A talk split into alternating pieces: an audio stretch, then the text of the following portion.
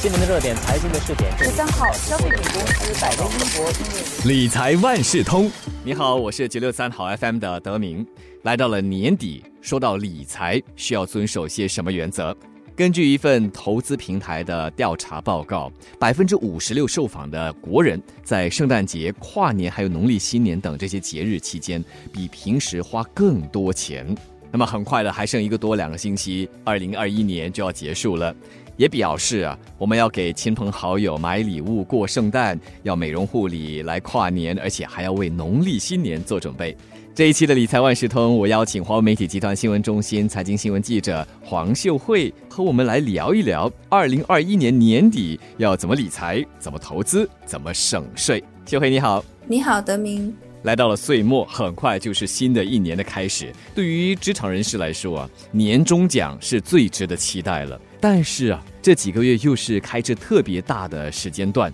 要花的钱不够用。所以，是否可以和大家谈一谈，消费者应该怎么做好消费预算？其实，不管经济好不好，一旦来到年底的假期的时候，我们都更应该要去谨慎的消费。在非必需品方面的开销也是可以的话，就尽量减少吧。然后在花钱之前，就应该要先考虑一下自身的一个需要。可以的话，就尽可能多点储蓄和投资，因为我们以后肯定是会需要，就是一笔钱来满足一些比较长期方面的需求，还有生活目标，比如说退休生活，或者是以后计划买房之类的。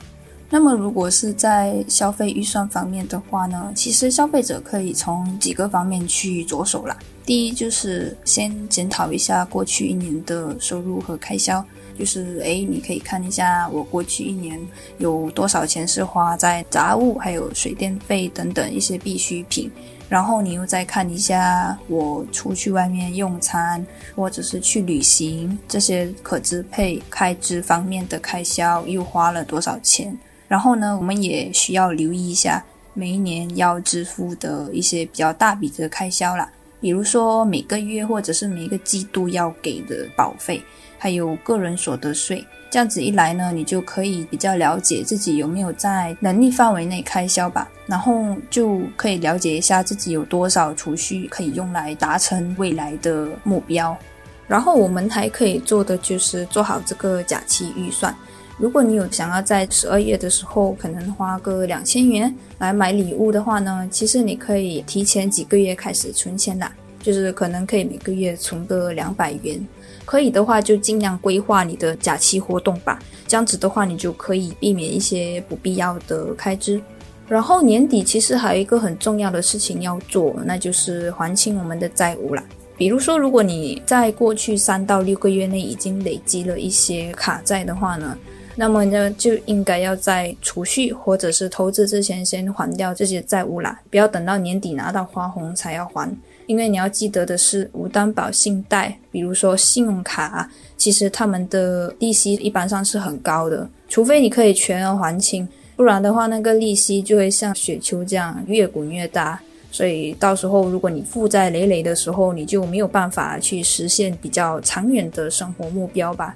然后你要负担孩子的学费，或者是自己的退休生活开支方面都会有问题。那么这个时候，除了要做好理财的总结，我想我们也应该做好理财展望还有布局，对不对？所以我们在年末的这个时候，可以为明年的理财做些什么样的打算？我们在年底之前其实可以开始一些规划啦，比如说我们要确保每个月还款金额就不要超过每个月收入的百分之三十五，然后要确保一下自己有预留至少六到十二个月的应急资金。来到年终的时候呢，我们也应该要去检讨一下定期要付的保费啦，然后要确保自己是有按需要来投保啦。就不要什么保险都买，要看你自己就是需要什么样的保障。第三点就是我们可以开始我们的定期投资计划了，意思就是说我们可以在特定间隔期间，就是慢慢买入一些金融资产啊，就可以不用一次过把资金投入在某个资产上面。就是打个比方说，如果你买股票的话，可能那个股票的价格在比较高的水平的时候，可能你可以买入少一些。如果那个股票的价格在比较低的水平的话呢，可能就可以买多一些。这个就是所谓的平均成本法 （dollar cost averaging） 的投资策略。这个投资策略其实可以确保你在市场大幅调整的时候还有资金进场布局。总的来说呢，我们就是要为明年定下理财的目标。至于这个理财的目标呢，其实我们可以把它分成短期、中期还有长期。短期目标呢，就包括了制定切合实际的预算，这样子我们才可以管好我们的现金流，还有减少我们不必要的开销。此外呢，我们也要养成良好的债务管理习惯，这样子我们才可以确保自己可以按时偿还我们的信用卡的那些账单或者是债务。如果是中期目标的话呢，我们可以在不同的人生阶段买适合我们自己的保险来填补保障的缺口了。因为其实，在不同的人生阶段，我们所需要的保障都会不一样。然后，其他的中期目标也包括了可能买第一间房子，或者是支付你孩子的教育费等等。说了短期，说了中期这两个目标，我想大多数的人会把长期目标。一般会集中在退休的需求上，除了购买医疗保险、长期护理保险，我们还可以怎么来确保自己以后能过着理想的退休生活呢？如果是在退休生活方面的准备的话呢，其实你可以在年底之前做两件事情，一个就是把钱存到退休辅助计划 （SRS） 的户头，还有呢，另一个就是填补公积金特别户头来省税。那么，SRS 其实是财政部在二零零一年推出的自愿退休储蓄计划了。它是以扣税作为优惠，主要是要鼓励你们把钱存到这个账户里面来投资。只要你已经年满十八岁，然后又没有破产的话，你就可以到三家本地银行开这个 SRS 的户头啊。如果是国人的话呢，他们每一年可以在这个户头存最多一万五千三百元；外籍人士呢，就可以存三万五千七百元。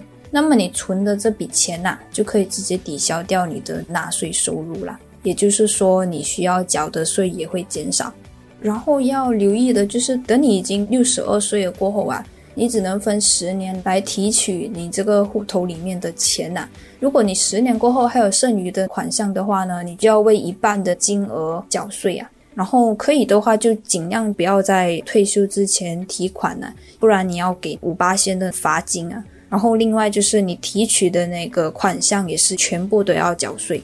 然后，其实那些收入比较高的会员呢，如果他们有填补这个 SRS 的户头的话，其实他们可以享有最大的税务优惠啦，因为他们的税界税率 （marginal tax rate） 是比较高的。其实除了这个 SRS 户头呢，我们每一年其实也可以为我们自己还有我们的父母的退休户头或者是特别户头填补最多七千元啦。这样子，我们填补的这笔钱呢，我们就可以拿来扣掉我们需要缴的税。那么，如果你的配偶或者是兄弟姐妹是残障人士的话，还有或者是他们的年收入不超过四千元的话，那么你也是可以为他们的公积金填补这个存款呢。不过，填补的金额最多也一样是七千元呐。所以，公积金会员呢，其实可以通过填补自己还有他们的家属的户头，然后每年呢就可以享有最多一万四千元的股税扣税啦。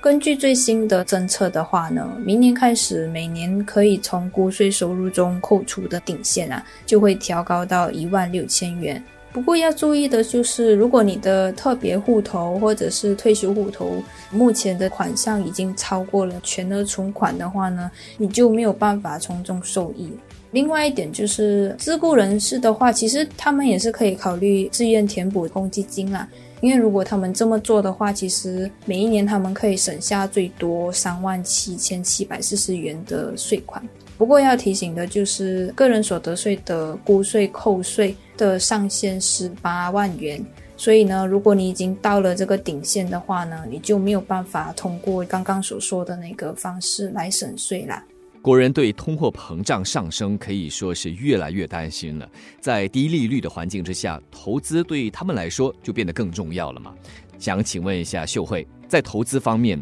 有些什么投资组合是可以现在就先开始关注的呢？因为目前的利率很低嘛。然后股票估值也还是合理，再加上中期经济和企业盈利前景也不错，所以呢，目前来讲的话，专家是更看好这个股票啦。他们就觉得说，股票可以带来更高的回报。不过呢，其实投资者也是可以持有债券的，因为债券它的波动是比股票小，所以呢，它可以让你的投资组合更加稳定。那么，如果是在债券方面呢？投资专家是比较看好高收益债券的，因为它的实际利率比历史水平低很多，然后再加上更好的经济前景，也是可以帮助降低高收益债券违约的风险。如果我们就是按领域来看的话，专家是有表示说他们比较看好这个能源跟金融业啦，主要是因为能源的价格稳定，然后利率也是不断的上升，经济展望也不错。不过要留意一点的就是，全球宏观发展如果出现变化的时候，比如说一个国家的通胀水平，或者是一个就业情况等等，那么金融资产的前景就可能会受到影响啦。所以呢，投资者就应该要定期进行资产的配置。或许你可以在每三个月，或者是每六个月，起码每一年一次，都要重新评估一下你的投资组合。好的，这一期的理财万事通，我就请华媒体集团新闻中心财经新闻记者黄秀慧和大家说一说，到了二零二一年底这个时候来理财的话，我们需要遵守什么原则？谢谢秀慧，我是九六三好 FM 的德明，理财万事通，我们下一期再聊。理财万事通每期提供你最需要知道的理财与财经知识。如果你想了解更多，可以到早报的 SG 搜索“联合早报财经专栏理财简囊”。我是九六三好 FM 的德明，我们下期再见。